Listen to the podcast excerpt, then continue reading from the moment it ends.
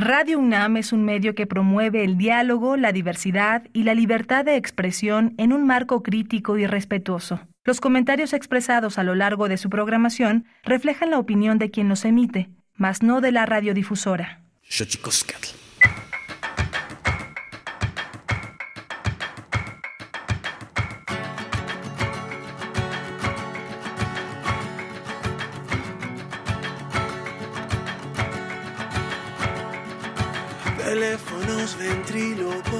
Grafitis en la acera. Niños distraídos cantan himnos de otra era. Condenadas, meridianos.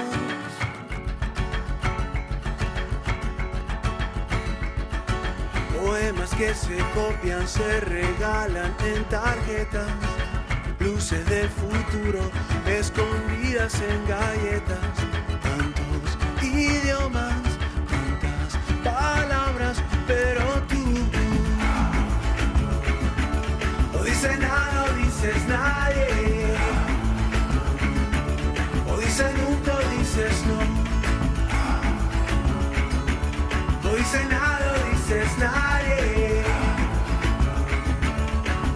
nunca, dices no. O dices nunca, dices no.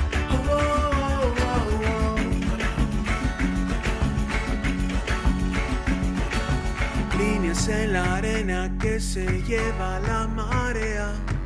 Apellidos raros que acentúan cada letra. Tantos idiomas, tantas palabras, pero tú no dices nada, o dices nadie. O dices nunca, o dices no. dice nada, o dice nadie. O dice nunca, o dices no. O dice nunca, o dices no.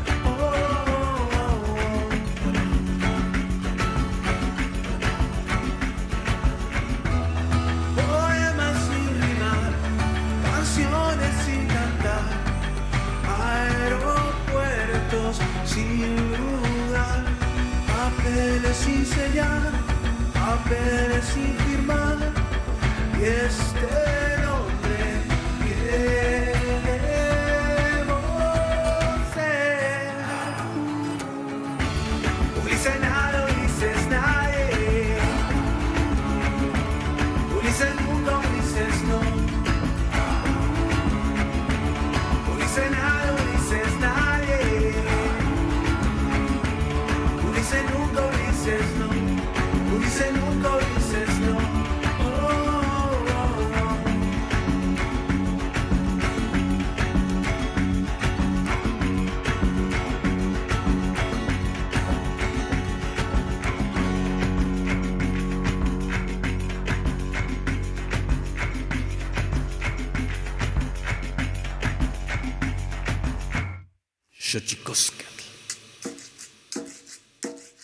Collar de flores comienza a hilarse.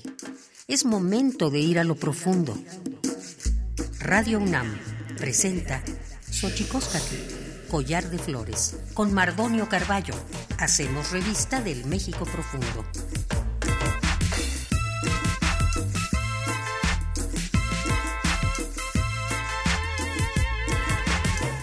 Queritztoquen tatamen, guananame, nichpocame, telpocame, oquichpilves, iguapilme, guanochitle, entre chicaquimpani, huecatepostlahtolite, ni Hueyitlamachtiancali y tocan Universidad Nacional Autónoma de México, Tojo Antiyolpajen, Pampanama, Timitzelian, Pani, Tochan, eh, Tlen, Titocaltijken, Xochicoscal, Collar de Flores, Guanama, Ome, Tu Guampoyoa, Tesh Pachaloa, Nihuanyati Sanilosen, Ulises, Hadjis, Juan, Ni, No, Compa, Sergi, Pedro, Ros. Hola, ¿qué tal?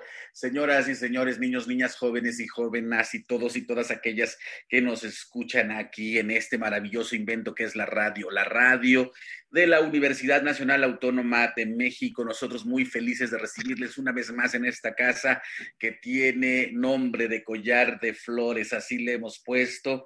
Hoy vamos a platicar con dos amigos, artistas, cineastas, cineasta y músico, respectivamente, Sergi Pedro Ross y Ulises Hachis.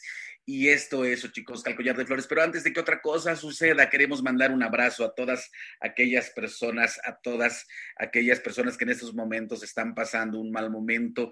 Sabido es que estamos en un tiempo difícil eh, de pérdidas humanas, de seres queridos, de compañeros y compañeras eh, que están pasando por algún tipo de enfermedad. Para todos ellos va un abrazo solidario de toda la producción de Xochicóscar Collar de Flores. Y bueno, pues hoy vamos a hablar de cine, vamos a hablar de música, pero antes, antes, antes, necesario es eh, recordar lo que hemos hecho. Vamos con nuestra... Eh, nuestra sección en derechos humanos, que nos recuerda lo bien que lo hacemos en veces, pero sobre todo nos recuerda lo mal que lo hemos hecho. Tonalámatl, efemérides sobre derechos humanos. Tonalámatl o la ignota efeméride.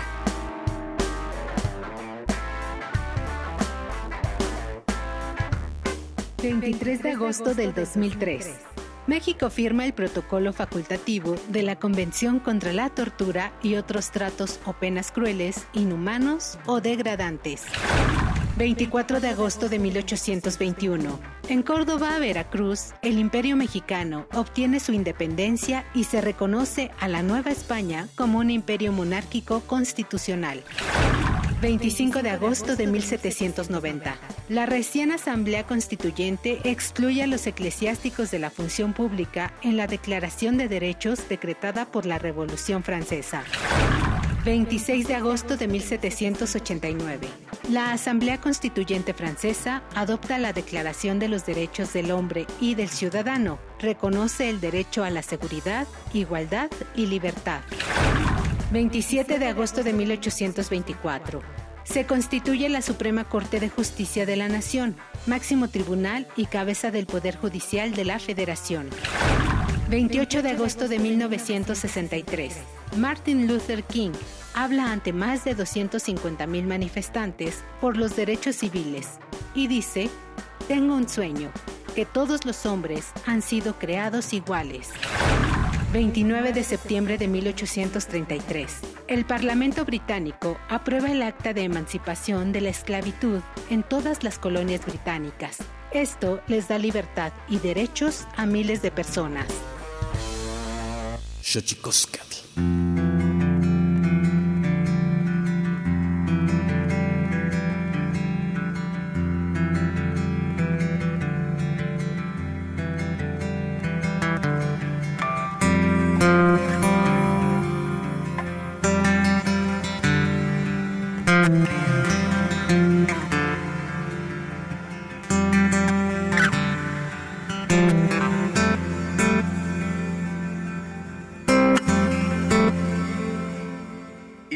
La música que estamos escuchando eh, corresponde al artista venezolano radicado en la Ciudad de México, Luis Hachis, que lanza su quinto álbum de estudio, El Mundo y la Nada. El disco surge seis, años después del lanzamiento de su último álbum, Pavimento, en 2015. Eh, bueno, eh, he de decirles que yo conocí a Ulises en una tertulia increíble con varios otros compañeros músicos eh, cantautores, el David Aguilar entre ellos, y desde ahí ha, surgido eh, una suerte de amistad que se vincula con la música y lo último que de Hachis fue influenciado por la inminente preparación para terminar una relación romántica de siete años. Mira, la biografía y el amor. Terminé las cosas el domingo y me fui a España el jueves, creado y diseñado en Madrid con la producción del multiganador del Latin Grammy, Campi, eh, que ha trabajado con Jorge Drexler, Vetusta Morla, que me encanta, Natalia Lafourcade. El álbum resultante es un viaje íntimo que recorre el final de su relación romántica. Ulises Hachis, ¿cómo estás, amigo? Bien, bien, feliz de estar aquí finalmente. Pues mira, después de tanto platicarlo, eh, se han abierto las posibilidades de que estés con nosotros acompañándonos en este programa. Bienvenidos. Y también se encuentra Sergi Pedro Ross, un joven documentalista originario del país de Valencia. A los 22 años migró a México, donde se ha establecido hasta la fecha su nueva película, ópera prima. Ha recibido importantes galardones como el premio del jurado al mejor largometraje mexicano en el Festival Docs MX, mejor largometraje nacional del Festival Documenta, mejor largometraje in, la Edge, Festival Internacional de Mérida, Yucatán, varias nominaciones y por otro lado también amigo mío muy querido y Sergi Pedro está presentando su nueva película eh, que se llama Laberinto. Eh, yo no me atrevería a, pronunciarlo, Sergi, si tú me ayudas presentando el nombre de tu, propia película, por favor, Sergi. Buen día, Mardonio. Buen día a todos y a todas. Muchas gracias por este espacio. Buenos días, Mardonio. Buenos días a todos y a todos y muchas gracias por este espacio. Em, Laberinto Yoeme, así se llama la película que habla sobre la tribu yaqui y la actual resistencia. Importante esto que estamos eh, eh, en este espacio estuvo, hasta, estuvo hace algún tiempo Tomás Rojo, un activista yaqui asesinado hace no tanto y es parte importante de este documental, Sergi. Así es, Mardonio. Eh, lamentablemente, eh, Tomás, eh, a causa de, su lucha política y de su activismo en defensa de los derechos humanos, en defensa del territorio yaqui y del agua del río Yaqui, fue desaparecido y posteriormente hallado en una fosa clandestina hecho que no está aislado de lo que está ocurriendo al interior de la tribu yaqui. También fue Luis Urbano, eh, productor eh, en línea de, Laberinto Yoeme, asesinado a balazos cruelmente eh, en el mismo momento en el que Tomás se encontraba desaparecido. están habiendo desapariciones al interior de, la tribu yaqui y todas relacionadas con, las diferentes luchas que, están llevando a cabo los miembros integrantes de, la tribu yaqui en defensa de su tierra y de su agua antes de entrar en materia de la propia película, este, quisiera un poco poner en contexto eh, lo que ha estado ocurriendo, como bien lo dice Sergi, desde hace mucho eh, hay una lucha del pueblo yaqui por recuperar el agua que le corresponde eh, desde hace un tiempo, a su lucha porque se ha construido eh, el acueducto Independencia. Sergi, si quieres retomémoslo por ahí, porque es una lucha de larga data y que me gusta mucho y que va en relación a, lo, a cómo quiero plantear esa entrevista, que vengas, eh, que, que vengas desde Valencia a ser tú quien haga esta denuncia a través de un documental. Sí, realmente eh, digamos que el, conflicto que tratamos en la película inicia allá por, el 2010 con la construcción del acueducto de Independencia por parte de la administración de Guillermo Padres Elías, un acueducto que desvía ilegalmente 75 eh, millones de metros cúbicos más o menos, eh, algo que deja totalmente seca toda la cuenca del río Yaqui y desabastece absolutamente a, las poblaciones yaquis. Con esto eh, se falta a, un decreto presidencial eh, elaborado por Lázaro Cárdenas en 1969, si no mal recuerdo, en el que se reconoce el territorio yaqui, se le restituye el, río yaqui a la tribu y se decreta que el 50% del uso de las aguas es para la tribu yaqui, algo que no se está cumpliendo, como denunciamos en, el laberinto Yoeme. Eso genera toda una serie de luchas y de sacar resistencias, lo que a su vez, evidentemente, como no podía ser de otra manera, desata también muchísima represión y muchísima violencia en contra de la tribu yaqui. Alguna de manera oficial, como el encarcelamiento de los presos políticos Mario Luna Romero o Fernando Jiménez, y, otra de manera más extraoficial, con la persecución, con la guerra sucia, con la guerra de baja intensidad que, estamos viendo, que está viendo en, territorio yaqui. ¿no? Nadie se puede explicar por qué, nadie puede entender quién, pero, pero la realidad es que los yaquis están sufriendo una violencia que escala y cada vez va eh, a, un, ritmo mayor y más abrumador. Eh, un poco para situar a, la gente, y esto es terrible y triste, eh, pero creo que en este reconocimiento de quiénes somos en un estado como el que somos, en un país como el que somos, la tribu yaqui es, es una de las ocho o nueve, o ocho nueve pueblos indígenas de Sonora, nada más para situar geográficamente dónde está el conflicto. Eh, vamos, y la música que hemos estado escuchando eh, corresponde a nuestro querido amigo Ulises Hachis, al, al que también le estoy muy agradecido que, haya aceptado estar con nosotros en este programa eh, para hablar también. Eh, yo, yo lo quería plantear, Ulises, con respecto, pero primero planteame en qué estás ahorita y después te voy, te voy diciendo en qué anda ahora tu creatividad. Pues bueno, acabo de sacar este disco eh, y estoy como lo que no, vamos, no sé qué podríamos hablar ahorita en, la posmasividad, que es promocionar un disco, pero estoy en eso. Eh, igual sigo produciendo discos con David Aguilar, que es mi socio en, en eso. Estoy terminando mi doctorado en la, en Ibero, donde también doy clases. Eh, así que supongo que mi creatividad está en esas cosas ahora mismo. Y, vamos, si quieres, empezando a tomar la ruta de esa entrevista. Y yo quisiera eh, preguntarte, Ulises, eh, la, la, esta suerte de migrar de un país a otro y encontrar eh, las dificultades propias, supongo, y las complicidades después que se van pergeñando en relación a un entorno artístico como es la música. ¿Qué tan complejo se vuelve, Ulises? Mi caso es muy privilegiado y muy afortunado cuando yo me mudo a México de forma definitiva en el 2014, ya había venido a tocar muchas veces a México, unas cinco o seis veces. Ya tenía muchísimos amigos. Entonces, vamos, no, no soy como un migrante que, que, que tiene que, eh, que comenzar de cero, por un lado. ¿okay? Y hay muchos tipos de migraciones. La mía, aunque obviamente un poco forzada por la situación venezolana, eh, no es una tan precaria como la de las personas de Centroamérica o etcétera. Entonces, en general la mía ha sido, siento, una migración afortunada mm. y privilegiada. el, el, arte tiene también esa posibilidad, ¿no? De, de, de, de hacer este, este tipo de migraciones que pueden ser eh, un, un, sueño imposible para algunos, una realidad para otros, ¿no, Ulises? Sí, o sea, finalmente de las muchas cosas que, que, te regala el arte o que te regala la música es la capacidad de conectar rápido con las otras personas o no.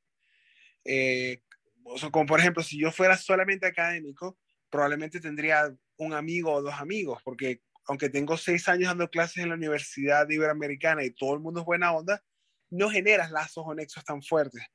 Mientras que con la música es muy rápido, o sea, o sea, la mayoría de mis amigos de la música, David, no sé, Rolti, Torreblanca, qué sé yo, son amigos que hice y ya los dos, tres meses éramos muy, muy amigos.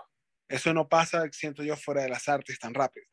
Y sin duda las artes también terminan siendo este puente, eh, así, así como te tocó a ti eh, eh, hablar en algún disco sobre tus separaciones, también lleva a, a Sergi, me parece, con el otro ámbito o género artístico que es el cine, eh, hablar de cosas muy rudas. Yo quisiera pedirle a la producción que si para que termine, ahora al terminar el primer bloque, ponemos algún fragmento de la entrevista que le hicimos a Tomás Rojo, creo que sería importante. Y yo quisiera preguntarte también a ti, Sergi, antes de seguir con el asunto del, eh, documental y del caso Jackie Terrible, yo quisiera preguntarte, ¿hace cuánto llegas y por qué llegas a México? Pues acabo de cumplir nueve años, Mardonio, en, en este maravilloso país. Eh, yo me fui, creo que tenía 22 años de allá, no sabía eh, muy bien hacia dónde encaminar mi vida, sabía que tenía que un sueño siempre había sido hacer cine y me becaron en la universidad, estudiaba historia, me becaron y, y elegí México, ¿no? Había como una, eh, algo emocional que me, hacía querer venir aquí a, conocer este país. Y bueno, pues fui, fui atrapado totalmente por, por, México y ya no, no, no me ha dejado irme, la verdad. Eh, he ido conociendo muchas historias, he ido conociendo amigos, gente maravillosa y, he ido como haciendo, construyendo mi nido, ¿no? Poco a poco aquí. Eh, tuve la posibilidad de, estudiar cine en, el entonces CUEC, ahora NAC, ¿no? Conocí a la tribu Yaqui, me estremeció muchísimo todo por lo que estaban pasando, eh, la cuestión de que, de que yo haya nacido en el país valenciano y tenga mi identidad propia, mi lengua materna. Eh, eso también me, me, acerca mucho emocionalmente a, a, a la tribu yaqui o a, otras personas que, que, vienen de naciones no hegemónicas ¿no? y que por tanto siempre están en disputa. Y bueno, digamos que poco a poco la cosa se, se fue dando para, para, para, que el camino me llevara a terminar haciendo laberinto Yoeme, a establecerme en el país ¿no? y, a, y, a, decidir cómo llevar mi vida acá desde la trinchera de, del cine documental. ¿Qué fue lo primero, Sergi, que dijiste, de aquí soy? es, que es que aquí hay tantas cosas maravillosas. Habrá que decirle, que... A, a, habrá que decirle al público que Sergi casóse con mujer zapoteca. Nada más para que... Eso, ¿cuál, cuál, cuál es la primera parte que te, te, que te atrapa, la primera cosa? Exactamente, exactamente. Estoy felizmente casado con una bella mujer zapoteca que, que me quiere mucho. Sí, sí, desde luego, no. Hay, hay una, una, vitalidad aquí, Mardonio, en, en, este país, ¿no? Aquí eh, están todos los extremos, ¿no? Está lo mejor de lo mejor, está lo peor de lo peor y, y dentro de eso está la vida. Y, y, esa vitalidad tan fuerte creo que, que me atrapó y, me hizo quedarme. Es, esa, esa brutalidad de, de, la vida, donde, donde la gente lucha constantemente día a día, eh, donde el movimiento es constante, es arrollador. Eh, creo que, que esas cosas me, me, hicieron establecerme, creo que desde el primer instante, ¿no? esa cosa del sí se puede. Recuerdo una conversación con, con mi director de fotografía, donde yo intentaba convencerlo de hacer este proyecto. ¿no? Y cuando me dijo, sí, sí, sí, me encanta, lo hacemos, le dije, vale, genial, chingón. Eh, ¿Cómo lo hacemos, César? Me dice, ah, no lo sé, pero de que se puede, se puede, ¿no? Y creo que esa, esa actitud frente a la vida eh, fue como muy determinante, ¿no? Aquí es donde tengo que estar de que se puede, se puede. Ok. Y en tu caso, Ulises, ¿qué es lo que, qué, qué es lo que te hace quedarte en México? Pues nada, yo soy un producto de, del poder suave que ha ejercido México en Latinoamérica durante décadas. Um, supongo que yo siempre relato esto. No sé si ustedes se acuerdan del Viewmaster, como esta, estos lentes de los 80 que eran como unos disquitos que ibas girando y veías imágenes en 3D. Sí, qué maravilla, sí. Bueno, eh, vamos, yo de niño compraba o me regalaban, porque no tenía dinero, era un niño, no sé, cosas de Disney, qué sé yo. Pero en cada uno de las colecciones que compraba, venía, una, venía un disquito de regalo con otras colecciones. Entonces, había una colección que nunca tuve llamada Maravillas del Mundo Moderno. O sea, tú, tú ibas rodando ese disquito adicional y te iba mostrando que sí, las aventuras de Mickey Mouse, el mundo de la ciencia, y había una colección del cual ponían solamente un cuadrito llamada Maravillas del Mundo Moderno y aparecía en la biblioteca de la UNAM. ¡Qué maravilla! Yo tenía cuatro años, cinco años. ¿ok? Entonces yo durante años, o sea, mientras tuve ese Viewmaster que pudo haber sido de los cuatro años a los diez años, semanalmente fui como producto de esa propaganda donde yo sentía que, porque mi cabeza, vamos, como que eran siete maravillas del mundo moderno y la octava maravilla del mundo era la biblioteca del UNAM. O sea, como que eso se metió en mi mente, ¿ok? En paralelo, bueno, obviamente la televisión, los discos, la música mexicana fue lo que siempre me gustó, la comida mexicana. Entonces yo eh, en el 2000, de 2007 2008, tuve un tratamiento médico muy, muy fuerte, muy fuerte que estaba en mi casa encerrado. Y esos meses me leí Los Detectives Salvajes de Roberto Bolaño. Mm.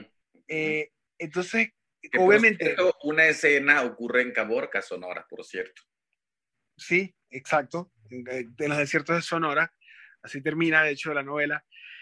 Y en, en vamos, en ese momento, eh, eh, vamos, medicado, eh, convaleciente, me leí la novela completa y obviamente generó aún un interés mayor en, en México. Entonces, cuando me curo a finales de 2008, eh, eh, comienzo a dar clases en la Universidad del Zulia y logro reunir el dinero para venir a tocar y fue la primera vez que salí de Venezuela, en el 2008. Y nada, descubrí que la cultura realmente de México es muy similar a la de Maracaibo, donde soy, y, y siempre quise vivir en, en, México desde ese momento. Ya Venezuela iba muy mal en ese, en ese entonces, iba encaminada hacia, un, a, hacia el desastre que es hoy en día, y eh, nada, finalmente eh, tomé la decisión en el 2014 y aquí estoy. Pues bienvenido a México. Estamos escuchando Gracias. música en, este, en esta entrega de Xochicosca Collar de Flores. Vamos a nuestra sección que se dedica a develar eh, los secretos de los idiomas, porque los idiomas tienen sus secretos. Tlachtolcuepa. El Instituto Nacional de Lenguas Indígenas presenta Tlachtolcuepa o la palabra de la semana.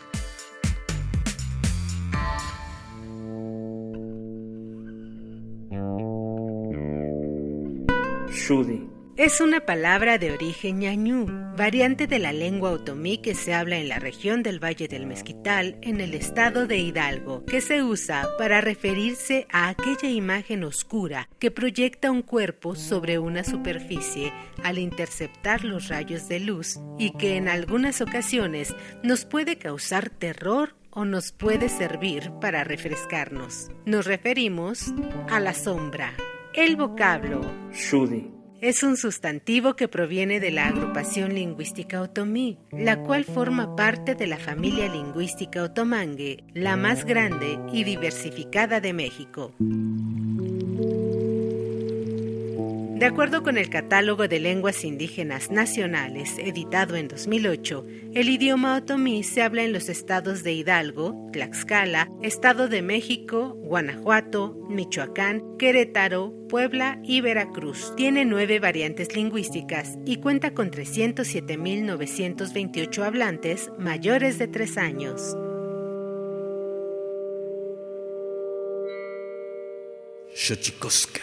Pluriversos PUIC, un mundo culturalmente diverso. Espacio en colaboración con el Programa Universitario de Estudios de la Diversidad Cultural y la Interculturalidad.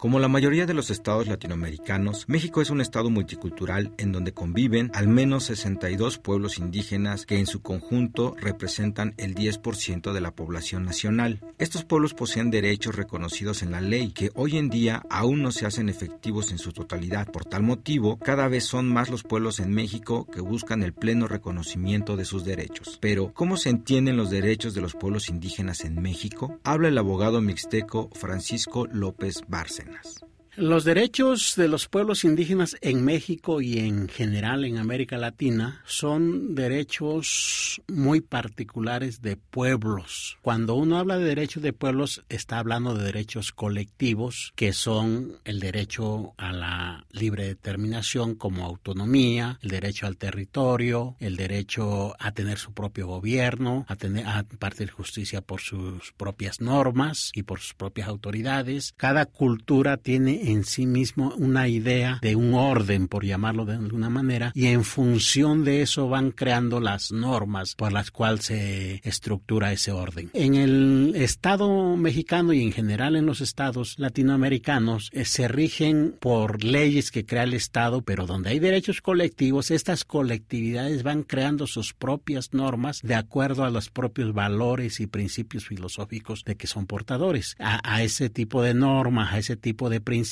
pues se le ha denominado desde hace mucho tiempo, desde la colonia prácticamente, usos y costumbres, así se le sigue usando. Eh, otros le denominamos sistemas normativos o derecho indígena. Con la firma del convenio 169 de la Organización Internacional del Trabajo, el gobierno mexicano se comprometió a reformar su orden jurídico y su relación con los pueblos indígenas. Sin embargo, las leyes no siempre han sido reformadas tomando en cuenta a los pueblos indígenas mexicanos y a la diversidad que representan. Desafortunadamente, por la manera en que se crearon los estados, que solamente reconocen derechos individuales, que fueron, que las instituciones fueron creadas para operar derechos individuales, pues estos derechos no han sido reconocidos eh, plenamente, quiero decir, y las instituciones tampoco están diseñadas para operarlos. Creo que en la medida en que reconozcamos que hay una gran diversidad y que estas diversidades no se oponen o no se opondrían si se le diera el, el mismo valor a cada cultura, que había que revisarnos no son solamente los usos y costumbres, sino fundamentalmente el tipo de leyes. Aunque hoy en día el derecho de los pueblos indígenas existe más en el papel que en la realidad, las grandes batallas de luchadores sociales y colectivos han logrado dar algunos pasos importantísimos en el aún largo camino de la justicia en México.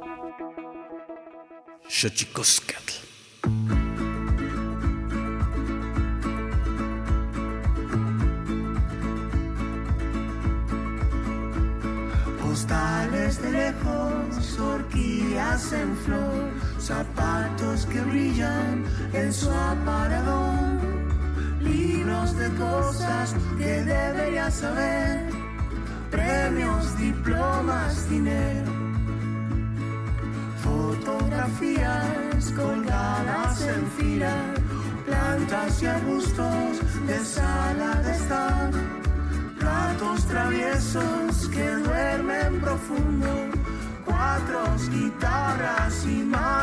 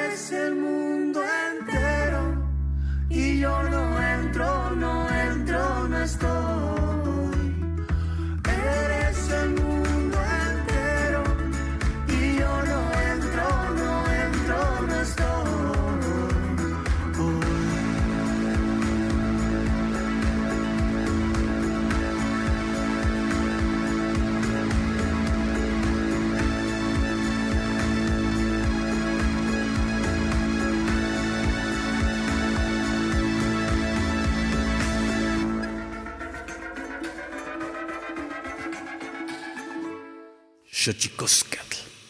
Y agradecemos al- al- a Juan Mario eh, Pérez eh, del PUIC, que es la voz que siempre eh, nos está también recordando asuntos de importancia, de interés general sobre los pueblos indígenas en general. Este es, un espacio que se abre para un poco indagar en lo que está pasando en, tanto en las artes como en la situación social y también obviamente en un espacio de, se ha convertido ahora eh, en un espacio de encuentros, porque ahora podemos tener a dos personas que podrían no estar en tiempo y espacio, en el mismo tiempo y espacio, porque antes, para, para decirles a Sergi y a Ulises, cazábamos a, a todos los artistas que venían a México y, y los intentábamos eh, encontrar en el estudio. Ahora, eh, este, esta suerte de lanzamiento al futuro que trajo la pandemia consigo nos permite hacer este tipo de, aunque ambos dos están en la Ciudad de México, a veces hacemos enlaces de gente que está en otro lado, que por otro lado no podría venir, en otra situación no podría venir al estudio. Y bueno, eso también la pandemia nos, nos ha dejado.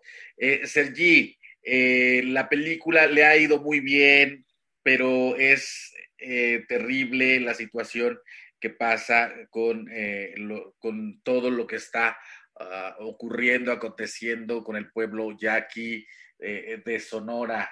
Y, híjole, eh, entre estas cosas que te maravillaron, este movimiento del cual dices haberte enamorado de México, donde ocurre todo, lo bueno y lo malo, eh, ¿dónde situ dónde, ¿cómo situarnos en una situación tan terrible a través de una película como Laberinto Yoeme? Bueno, eh, pregunta complicada, Mardonio. Creo que, que, debemos de repensar ¿no? la sociedad en la, que, en la que estamos inmersos porque somos parte de ella. Y al ser parte de ella también tenemos la capacidad de, de transformarla, ¿no? eh, ya sea dejando que las cosas sucedan o, o tratando de, de, generar movimiento hacia, hacia otros lados. ¿no? Y, incluso pues eh, tratando de, pelear y de luchar para que ciertas cosas dejen de suceder. ¿no? Eh, el caso de, la tribu yaqui lamentablemente no es el único caso eh, que, sucede así en, México. ¿no?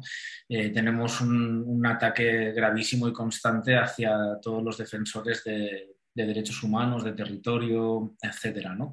Entonces creo que como sujetos de, que, forman parte de esta sociedad debemos de, ir posicionándonos ¿no? y, y, de ir repensando ciertas circunstancias y de pensar si queremos que seguir mirando para otro lado o, darnos una, vuelta y, darnos una, pues una reflexión al respecto de, cómo eh, gestionamos estas situaciones, ¿no? desde, nuestro ámbito más íntimo, más privado, hasta nuestro ámbito más, más público. ¿no? ¿Qué, qué, viene para la película? Porque justo eh, eh, esta charla de viene de que empieza eh, su gira eh, en cines. ¿Estoy en lo correcto, Sergi? Estás en lo correcto y creo que, me van a regañar si, si, no lo digo, pero como siempre estoy hablando de, la tribu Yaqui, luego se me olvida decir que la película se va a estrenar el 26 de agosto en salas de, cine en México y va a estar en, en, salas de todo el país. Va a estar en la Ciudad de México en Cineteca, pero también va a estar en Guadalajara, va a estar en, cantidad de, lugares y, de salas y hacemos una invitación eh, totalmente abierta para que vayan a ver esta película, ¿no? ya sea que les interese conocer eh, a la tribu yaqui, les interese conocer su lengua, su cultura, sus danzas tradicionales, o que estén preocupados por lo que está sucediendo en México, porque en cualquier caso la película va a responder a, sus expectativas, ¿no? y, ya les digo que es una película que no les va a dejar para nada eh, indiferente ¿no? Entonces, bueno, hacemos la, atenta invitación y el llamado que vayan a verla, que vayan a ver cine mexicano, que vayan a, conocer eh, culturas mexicanas, que vayan a conocer los conflictos que, están sucediendo aquí y, que juntos pues, les, le demos una pensada a, todo esto que está sucediendo. Eh, sin duda eh, nos daremos una vuelta para ver la película y reflexionar también que en un entorno pues terrible esto que, que, está ocurriendo, como bien dices, no es que le haya pasado solo a Tomás Rojo, sino que está ocurriendo y la película aporta también, me parece, un, grano eh, de, entendimiento con respecto de la tribu y el pueblo yaqui que conocemos muy poco, la verdad es terrible esto, pero, pero así, así es, conocemos muy poco al pueblo yaqui, que por cierto siempre ha sido bastante este, eh, avasallado y eso creo que, que, es importante decirlo también. Bueno, Sergi, este, ¿qué planes tienes, compañero, además de esto? Este, además de, la presentación de la película, la gira respectiva, etcétera, etcétera, este, ¿qué, planes vienen para ti? Bueno, eh, realmente eh, creo que estoy muy focalizado y muy centrado en que la película se difunda lo máximo posible, en que lleguemos al máximo público posible y la verdad es que mis planes están ahora muy al corto plazo, ¿no? Están muy, muy centrados en la lucha por la defensa del agua a través de esta película, en, contar y, dar a conocer a, la tribu yaqui. Tenemos por ahí eh, futuros proyectos eh, documentales que espero pronto podamos empezar a, dar luz con ellos, ¿no? Eh, hay uno muy bonito que, sucede parte, parte de él en, la sierra de, de Oaxaca y, también en Estados Unidos y en algún otro país. Y bueno, la idea es seguir contando desde la trinchera del cine documental, seguir contando historias que importan, ¿no? seguir teniendo eh, interlocución con, con, personas cuyas vidas pueden, pueden aportarle al público un, sentimiento, una emoción, una experiencia, eh, una, una, nueva idea de, de, lo vital. ¿no? Entonces, bueno, la idea es seguir trabajando desde, desde el espacio documental, desde luego. Perfecto, Sergi, y como y citándote eh, al decir de tu película, sí se pudo, Ulises Hachis, ¿en México se pudo? ¿Se puede? sí, eh, creo que México es un país este, muy abierto a, a los extranjeros. O sea, creo que México a diferencia de otros países de Latinoamérica como Brasil o quizás Argentina, eh, tiene una apertura eh, importante hacia, hacia, recibir a extranjeros y creo que intuye de una manera muy clara el beneficio que le trae a la, a la sociedad. Y eso eh, es sin duda, a mí me, me gusta mucho ver esta suerte de, hermandad que hay entre los países y sobre todo este toma y daca que hay en el sentido eh, artístico, Ulises, ¿qué es de estar en México eh, haciendo música? ¿Qué es lo que más te ha gustado?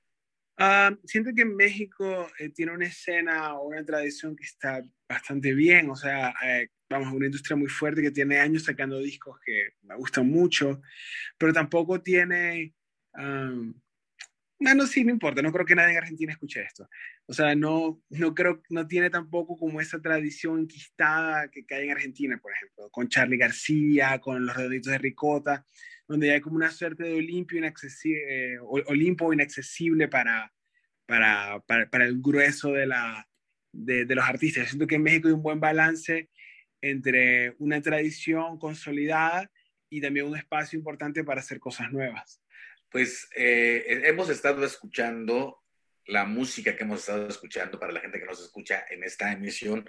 Ulises Nadie, la primera pieza, El Mundo Entero, la segunda, y nos vamos a despedir con gente. ¿Qué viene para ti, Ulises? Eh, bueno, como lo mismo. Antes de seguir, quería hacer un comentario, como finalmente, un poco escuchando a Sergi, eh, en el Zulia pasó lo mismo. el gobierno de Chávez asesinó a, un, líder yucpa llamado Sabino Romero porque se oponía a las prácticas de explotación minera.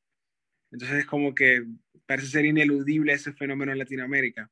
Sí, qué, qué, qué, terrible, ¿no? Porque al final de cuentas, una, uno de los asuntos que termina siempre poniendo como ciertos acentos eh, para ver qué mal, eh, en, qué, en qué tan buena o tan mala situación estamos, es lo que ocurre al final, de, eh, el, el, trato de los distintos eh, administraciones gubernamentales con los pueblos indígenas, ¿no, Sergi?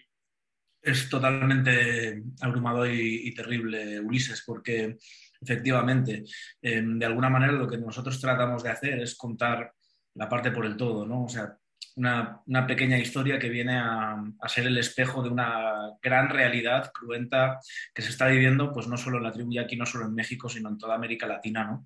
La explotación voraz esta que, tenemos, que al final eh, terminan pagándola siempre los mismos, la gente humilde, la gente local, la gente del pueblo, la gente a la que le dicen, a partir de ahora esta no es tu casa, te tienes que ir porque he llegado con máquinas, te voy a abrir una mina, etcétera, etcétera, ¿no?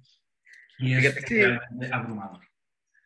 Sí, y bien, creo que es un tema sistémico que tiene que ver con la obsesión con el dinero. O sea, eh, yo creo que, vamos, como decía un amigo mío, ¿cómo le puedes pedir a un ganadero de Brasil que no queme el bosque, que no queme el Amazonas, si estás todo el día bombardeándolo con que la persona más increíble del mundo es Jeff Bezos y la persona más increíble del mundo son los millonarios y eso es lo máximo. Entonces, o sea, perdón, si estás todo el día, todos los medios y la educación girando en que las mejores personas del mundo son los millonarios, obviamente, o sea, todo el mundo quiere más y más dinero y va a hacer lo que sea para tener más y más dinero.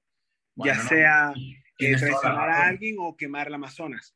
No, y tienes toda la razón, y si nos fijamos, eh, toda la discursiva actual gira en torno al éxito, ¿no? Y, al éxito relacionado con la superioridad, con ganar dinero, con estar por encima del otro, ¿no? Pero vamos, desde toda la narrativa, ¿no? Toda la narrativa gira en torno a eso, ya sea desde eh, me hice millonario en TikTok a me hice millonario con Amazon, no importa.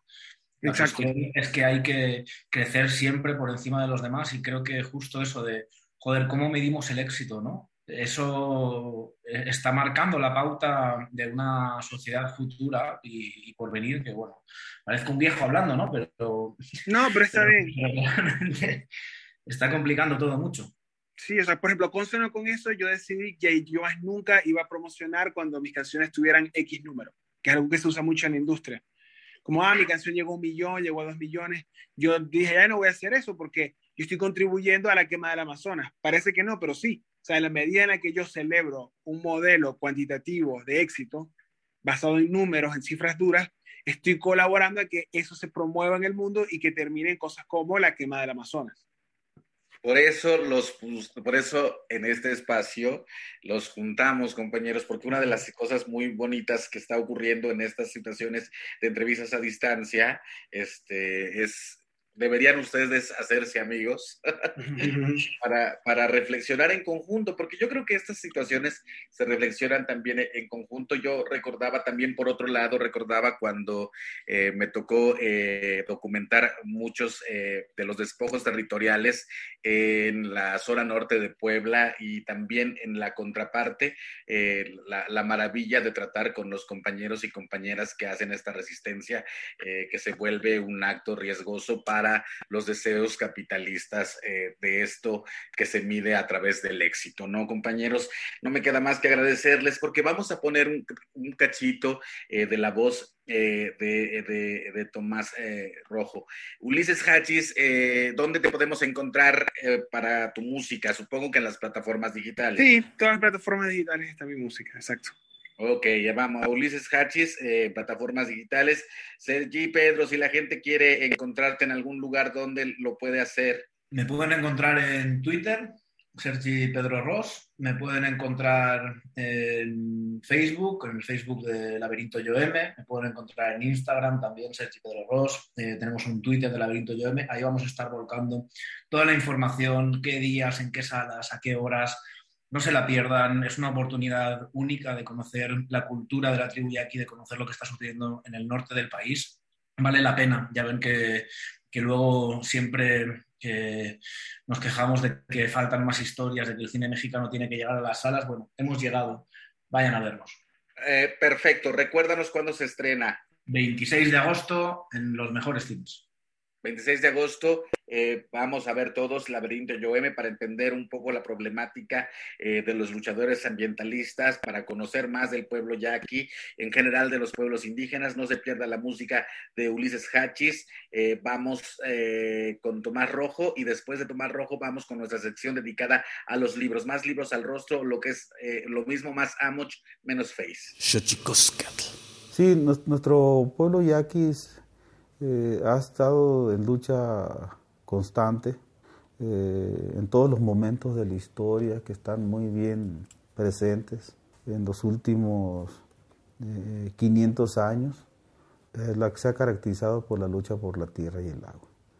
El, pueblo yaqui es, un, es una sociedad originaria, es un pueblo originario que se ubica en la parte centro-sur del estado de Sonora, entre, para mayor referencia para que quienes conocen Sonora, eh, entre Guaymas y, Puerto de Guaymas y Ciudad Obregón, Sonora.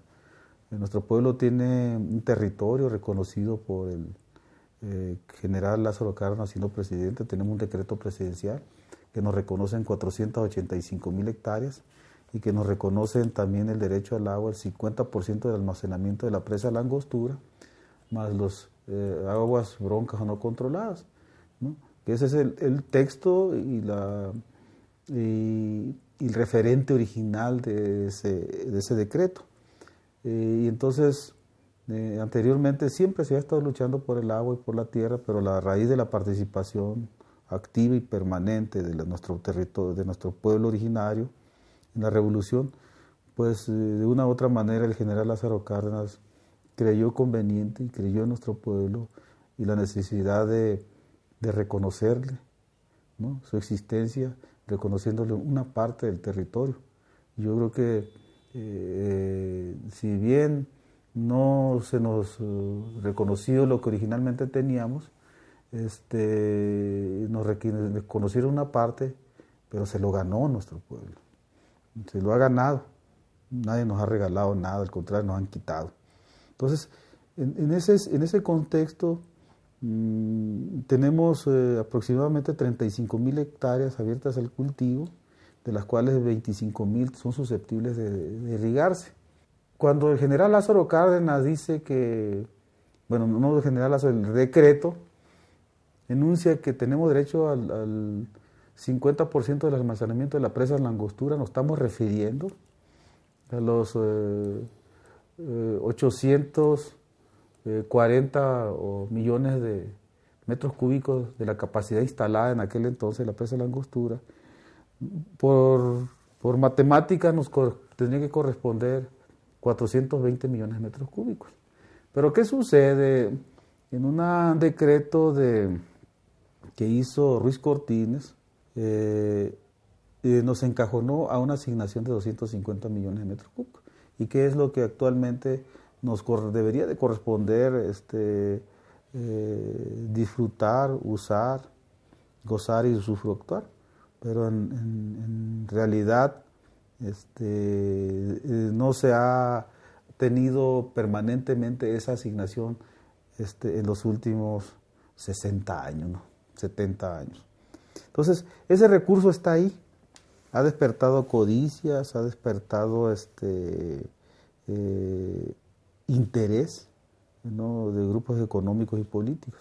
Y creo yo que junto con los, las aguas que, eh, que usa y explota los agricultores de Valle Yaqui, Guillermo Padres vio la ocasión de, desviar esas aguas de la, de la cuenca del río Yaqui, proponiendo la construcción, proponiendo un programa que se llama Sonora Sí, que el programa de Sonora Sí este, contemplaba una serie de, proyectos desde un acueducto del Mocúzar y Guatabampo, de eh, una presa, Los Pilares en territorio guarijío, eh, otra presa en Nacosari eh, y también una serie de obras hidráulicas en, Sonora y, el acueducto Independencia, pero en realidad lo demás era, era parafernalia o era, era flora de acompañamiento al, proyecto medular que era el acueducto Independencia que pretendía, pretendía despojar de las aguas del río Yaqui y desviarlas hacia el río Son, hacia la cuenca del río Sonora, ¿no? Más libros al rostro, o lo que es lo mismo, más Amoch, menos Face, espacio en colaboración con el Instituto Nacional de Antropología e Historia.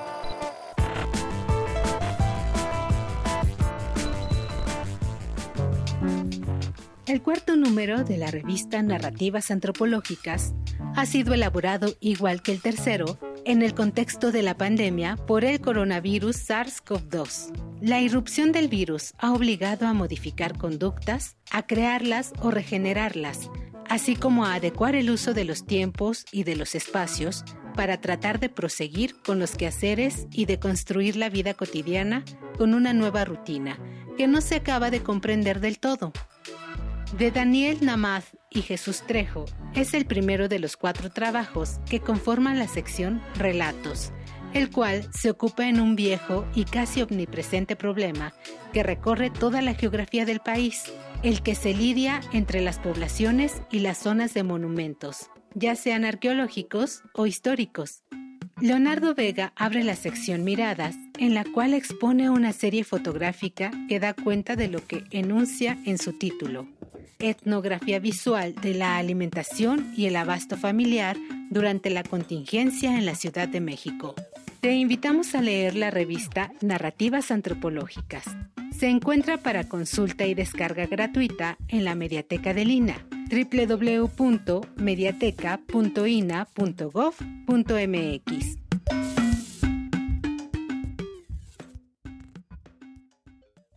Instituto Nacional de Antropología e Historia. Secretaría de Cultura. Gobierno de México.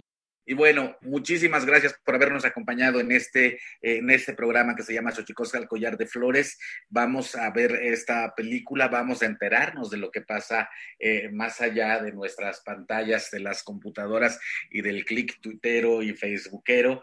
Vamos a, ver esta película y vamos a escuchar otro tipo de música. encontremos en Ulises Cachis una posibilidad sonora. Vamos con él, gente, de su último disco, Tlascamati Mía, Timalaguan Cuellito, Nati, Chicago, Amacue, Porimo,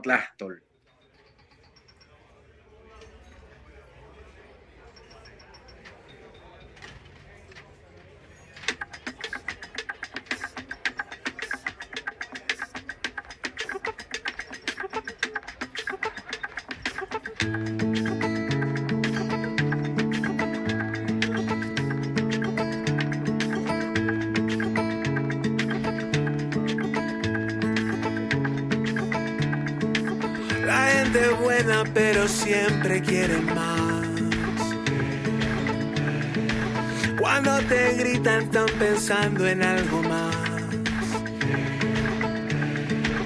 Mi voz es frágil, pero firme cuando pide.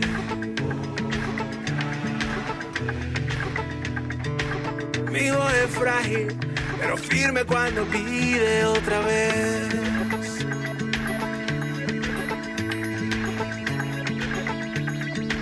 La gente es mala, pero a mí me hace bien.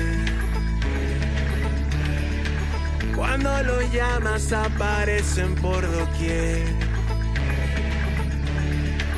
Mi voz es frágil, pero firme cuando pide.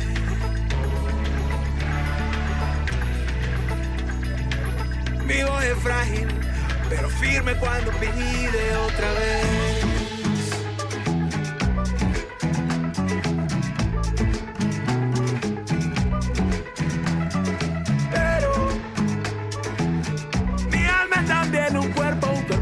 Tiene nombre, cuerpo que no tiene tiempo ni peso, pero mi mente siempre un incendio, veo que candila dioses, chispas que van quemando mi lengua y mi voz.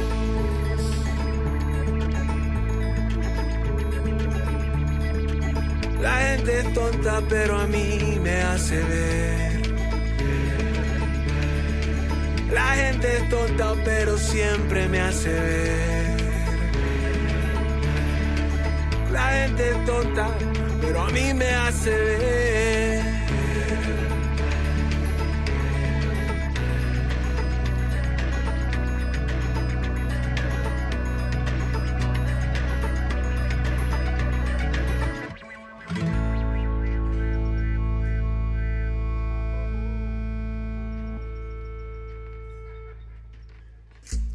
Fue Xochicóscatl, Collar de Flores, con Mardonio Carballo.